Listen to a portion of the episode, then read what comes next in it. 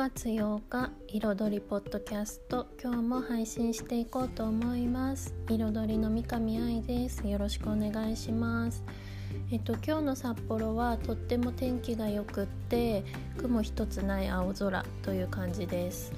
窓を開けて気持ちよい朝となっています。えっと、今まで発達の話をしてきて昨日はハイハイが大事だよっていうところのお話をしました。えっとですね。移動運動が始まってくると,、えっと自分でお座りができるようになってくると思います。でお座りの話も今までねちょこちょこ何回もしてきたと思いますが、まあ、首が座ったからといって座らせるのではなくって自分で移動して座ってでまた移動するっていうことが大事になってくるのでそれまではできるだけ見守ってあげることが大事ですよっていうこともお話ししてきたと思います。でお座りをするには、えっと、しっかりと股関節を曲がること足を持ち上げる力がついていることだったりあと倒れそうになった時に体を守る反応ですね。手をついて、えーと、頭ごっちんってしないようにするための反応が出ていることが大事だったり、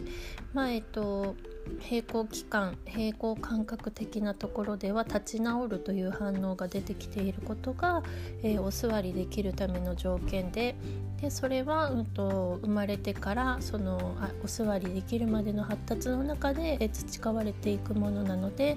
できるだけ飛ばさないでうんと順番順番に発達するで大人の都合で飛ばさないっていうところが大事になってくるというふうに思います。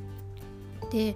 えっと、お座りが、えっと、できるようになってくると今度コミュニケーションの幅というものがとても広がってきます。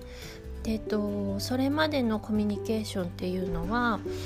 なんだろうな人と人例えば赤ちゃんとお世話してくれる人ですねだったり赤ちゃんとおもちゃっていうこう2つの関係の中でのコミュニケーションということが、えっと、多かった多くあります。でお座りができるようになってくると、まあ、手がね、えっと、使えるようになってくるというところで、えっと、それまでは移動するために使ってた手をお座りしている間だけは物を使う手に少しずつ変わってくる。でこの物を使う手っていうのは、まあ、歩くようになって移動する手からうんと、物を使うよう物を使える操作するできるようになってくるというところで歩くようになってからもかなり発達してくるんですが、まあ、このお座りができるようになってくる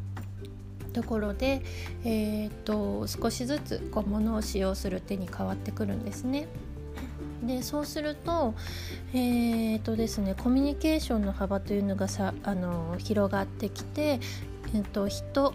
自分と,、えーと、お世話してくれる人とあとおもちゃという3つの関係性にこう広がってきます。そうです広がりが出てくるんですねでその広がりが出てくるのはやっぱり移動運動ができるようになって空間的な広がりというところをこう認知認知というのはえっ、とまあうんと覚えようと思って覚えるんじゃなくてそう移動する中で経験的にこう覚えていって、えっと、そういう空間的な広がりができてくると、えっと、そういったうんとコミュニケーションの幅というものも広がってきて自分人物っていう、えっと、3つの広がりになってきます。でこれ参考関係っていうんですけどこの参考関係ができるということが言葉を話すというところの土台になってくるんですね。言葉でのコミュニケーションのやり取りの土台になってくるところなんです。なので、えーと、コミュニケーション的にも言葉ですね。言葉を話すというところでもすごく大事なものとなってきます。なのでえっ、ー、となんだろう。歩くまでの発達が言葉には全然関係していないようなんですけど実はとっても大きな関わりがあって一つ一つ大事にするっていうことが言葉を話すとかあとはその言葉を話し始めると今度発音が気になってくるので発音というところにもつながっていくというふうに、えー、っと私は思っていますなので赤ちゃんの頃からの発達っていうのをとても大事にしているんですね。そうだからあのハイハイするということは、えーと、コミュニケーションの広がりというところでもとても大事になってくるというふうに思います